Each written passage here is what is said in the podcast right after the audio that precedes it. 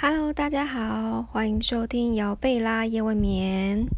距离上一次发布已经隔了好一段时间，主要是因为从三月份开始，我学校开始开学了。那刚好这学期的科目考试都离得非常的近，所以大概从三月到五月开始，我都一直处在平均两周就要考一次试的状态。不论是精神还是时间上，都是处在一个蛮紧绷的状态。然而，最近刚好遇到防疫的升级，我们都被迫在家隔离了，所以我开始有一些时间跟精力来想说，要跟大家聊一些主题。那今天想要跟大家分享呢，就是女性的金钱症候群。大家有没有发现啊？自从青春期发育开始，我们的情绪就跟荷尔蒙的变化脱离不了关系。荷尔蒙会一直影响着我们，一直到我们老。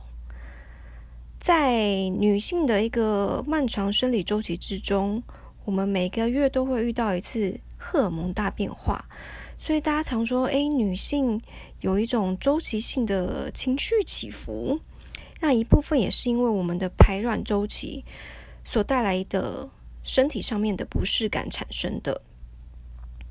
那金钱症候群它主要有两个相关的荷尔蒙，就是雌激素和黄体素。我们可以先简单的将月经周期就分成两个阶段，我用二十八天来举例，从月经来开始起算。第一天到第十二天，我们的雌激素会缓慢的分泌。那在十二天到十四天的时候，它会分泌到一个高峰。目的呢，它就是为了要增加我们体内一个叫做促性腺激素。这个促性腺激素啊，它会去刺激卵巢排卵。大家有没有发现？经期过后，我们常会觉得说：“哎，舒服很多，哎，皮肤的状况也变好，整个人神清气爽。”那就是因为雌激素啊，它慢慢的分泌，到了第十二天的时候，它来到一个高峰，所以那时候我们整个人的状态啊，肌肤的含水量啊，都非常的饱满，同时呢，性欲可能也会比较高涨，魅力十足这样子。那这些都是为了应应接下来我们在排卵的时候需要繁衍的一个生理的需求。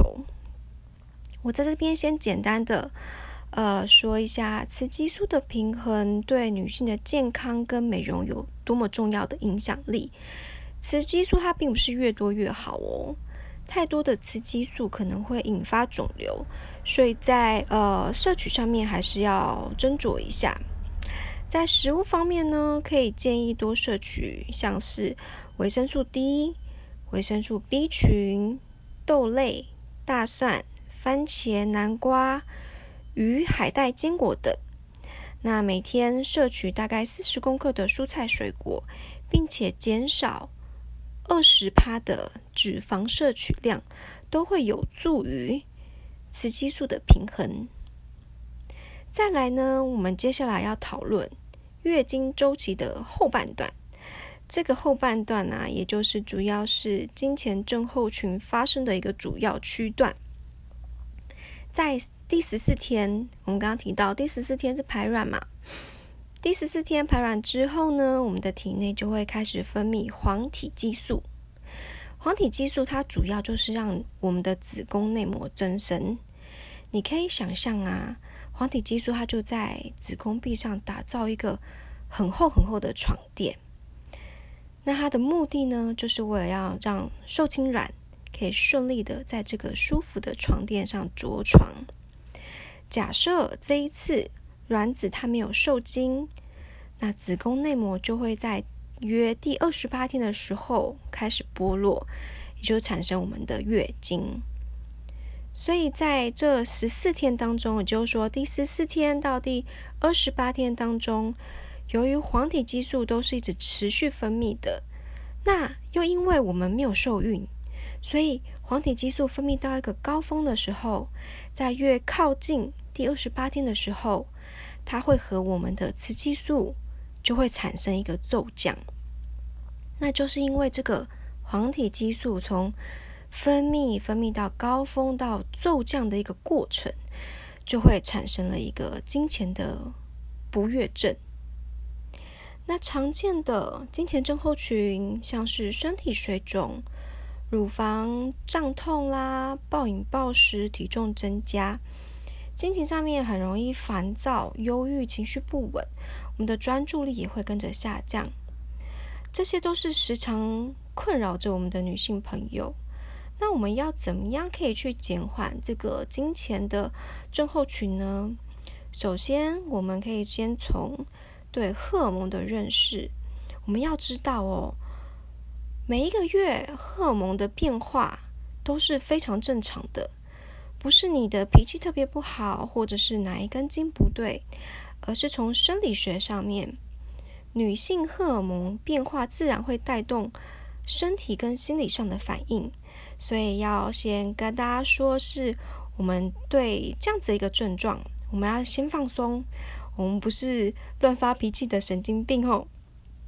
再来，我可以建议大家可以用呃月历手写的方式去记录。月经周期，你可以记录几个点，包含经期的天数、你的排卵期，然后以及你的身体、心情的变化。你可以先用 App 找出你的排卵期是在哪一天，然后我们再用手写的方式到呃写在月历上面，然后以第十四天排卵为中心。可以去观察排卵之前是不是心情放松愉悦，这时候身体的状态状态是如何？大家可以详细的去记录一下。那在排卵之后，呃，到下一次的月经来潮之前，那你的心情是怎么样？是不是开始心情越来越不好，身体越来越重，越来越水肿？我们可以用纸本的方式去记录哦，原因是因为我觉得用纸本上面，呃，你你去观察，你用你用看的去观察，呃，你的月经周期变化，其实会比在 App 上面使用那种。像是月经周期的一个计算的那种 app 啊，我觉得其实是更有感的。我觉得亲自的去记录，然后去观察自己的生理变化的话，其实你会越来越清楚知道说，哎，我又到了哪一个波段？我现在是心情好还是心情不好？所以，当你越来越了解说你在哪几天容易心情低落，然后容易暴走，然后或者是。诶，哪几天我觉得非常的有活力？我觉得啊，好想去运动哦，好想做一些很有，就是有很有很多精力可以去消耗的时候。那我们只要越清楚这样子，我们处在一个什么样的状态的时候，其实我们在心理上面就可以先事先准备。那在月经来潮之前的时候，我也可以建议大家做一些放松的小方法，譬如说在这个时候。呃，金钱症候群的这个阶段，大家一定要多给自己一些空间。所谓空间，就是说包含理性上脑子里面的空间，以及你的身体上面要有空间去休息。大家不要想说，因为这个时候其实你已经很紧绷了，所以你要在更理性上面要告诉自己说没事的。没事的，我现在只是因为我月经快来了，所以我体内有一些荷尔蒙的变化，所以我会很烦躁、很低落。那没事的，我只要有一些方式可以去舒缓它，会比较好一些。那你也可以用，呃，像是按摩啦，或者是多泡澡、芳香疗法、点精油啊，都是很好可以让你的大脑可以去舒缓的方式。那再来。呃，像是饮食尽量清淡，多摄取蛋白质啦、水果等等。甜食的部分呢的摄取量我们要节制哦。原因是因为，呃，这个时候其实真的蛮容易会蛮想要吃甜食的，但因为甜食会迅速的让我们的血糖突然升高，然后又降低，那这样子的一个变化的话，也会让我们的心情有更多的起伏。那最后呢？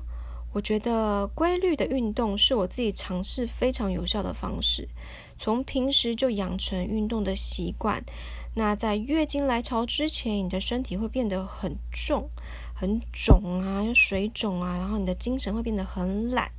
但如果在这个时候都能够做一些轻度的运动的话，其实对于减缓身体上的不适都有非常显著的效果。啊，会以荷尔蒙曲线为出发点，是希望大家了解说，在排卵期之前，我们的状态很好。容光焕发，那平时的时候可以多注意食疗，让我们的雌激素维持一个平衡的状态。那在排卵期之后，我们开始有身体上面的不适感了。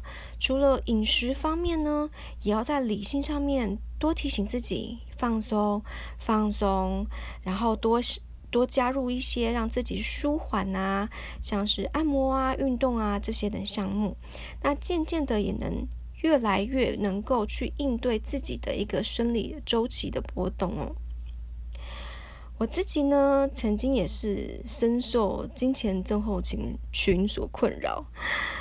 嗯，在还不了解荷尔蒙变化的时候，常常对周期性的低落啊无可奈何。那也因为对着荷尔蒙有更多的认识。我认知到说，那这就是我身体机能的部分，这是非常正常的事情。那自然的也对情绪的起伏有更多包容的空间哦。那平常培养运动习惯啦，摄取维生素 D 啊、B 群，也都是我认为可以减缓金钱症候群很有效的方式，分享给大家。那今天就分享到这边喽，祝大家夜夜好眠。